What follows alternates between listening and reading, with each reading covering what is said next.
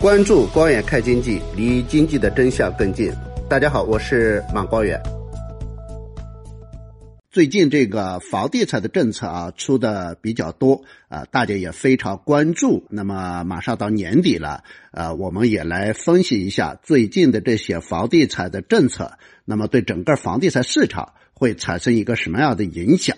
我看到有很多的总结啊，说这个房地产政策目前说了叫三字利剑，包括这个信贷融资，包括股权融资，包括债券融资。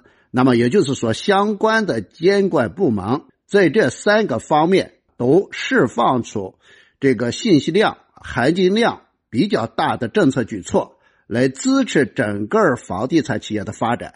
来支持房地产企业在融资方面的这个合理的一些需求。当然，这个最引人关注的啊，我觉得有有两个啊，一个是呃十一月二十三号啊，这个正式出台的金融十六条。这个金融十六条这个政策，在十二十一月二十三号出台以前，其实在市场上。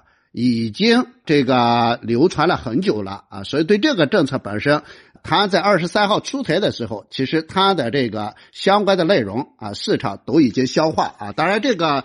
金融十六条啊，应该说这个呃总体的含金量还是比较高的啊。你包括这个对房地产融资的一个支持啊，比如说呃房地产开发贷的支持啊，这个呃个人住房贷款的这个支持啊，债券融资的支持啊，包括信托等产品的融资的支持啊，还有一些保交楼的问题，还有这个风险处置问题，还有这个租房租赁啊。金融支持等等的问题，那么在金金融十六条里边都做了一个明确的规定啊。那么金融十六条还没有正式出台，在市场上流传的时候，有很多人认为啊，这个力度是比较大的啊，这个力度比较大。那么为什么？因为过过去的总体政策来讲，金融十六条啊是跟过去那个严厉的控制房地产发展时候的。几乎所有的政策应该说是完全不一样的，也等于是什么呢？把过去调控房地产时候对呃住房开发贷的限制、对这个债券融资的限制、对个人住房贷款的等等的限制，所有的限制基本都取消掉了啊！大家知道，我举两个例子，第一个是三条红线。啊，现在三条红线基本上不提了。三条红线等于是什么呢？等于是把把很多开发商的这个融资的渠道基本给砍掉了。再比如说，个人贷款啊，这个叫额度的集中管理。也就是，个人要贷房的话，大要贷买房要贷款的时候，大家知道，在前几年由于实行了这个制度，导致什么呢？导致你在很多，比如说你要买房的时候，到银行去申请贷款的额度基本没有，即使申请到了，但是你要贷到这个款的话，周期非常非常长。也就是把过去的所有的限制、融资的限制基本给取消掉了。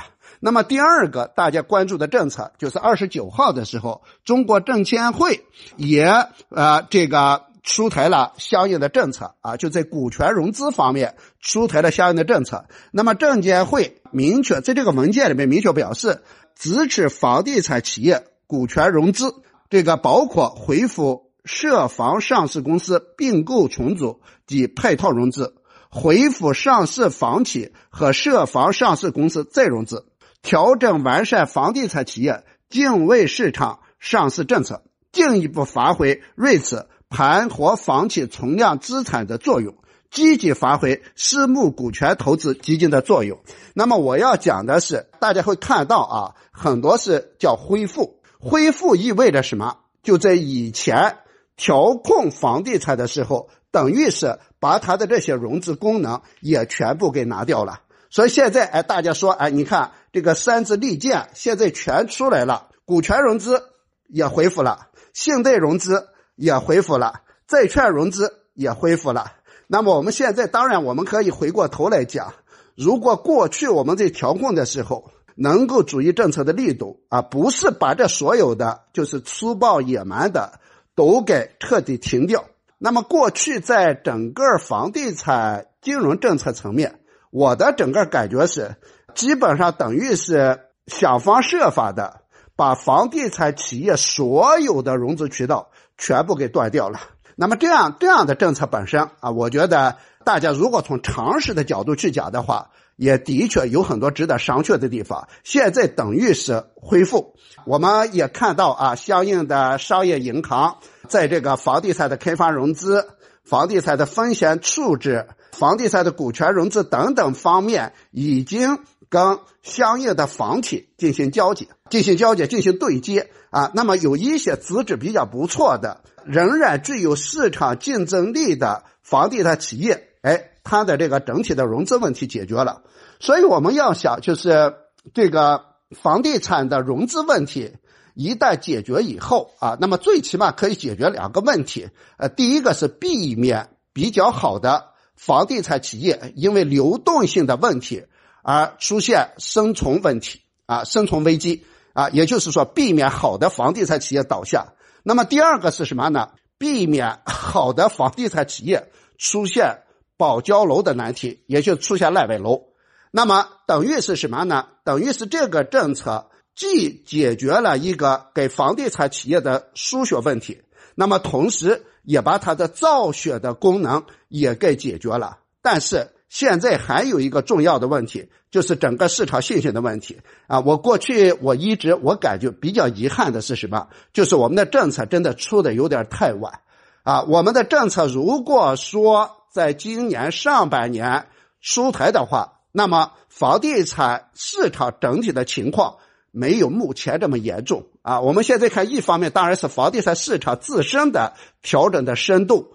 比预期的要大很多。那么另一方面，当然是呃整体受到今年中国经济整体的这种影响，那么是使得整个房地产市场的困难程度也超过预期，超过想象。那么现在这三支利剑出来以后。把一些房地产企业的生存问题解决以后，那么是不是意味着整个市场就会立即起来？我不这么认为，我没有这么乐观。我认为现在目前整个房地产行业要恢复以前的信心是相当不容易的啊！现在除了注入资金，仍然需要对整个行业未来的发展要给予一定的预期、给信心。比如说，要让想买房的人。真的可以买到房子，放心的买房子，让房地产企业好的房地产企业能够活下来。政策不要太摇摆。那么如果这样的话，我们我觉得最起码就是中国房地产的软着陆问题是可以解决的。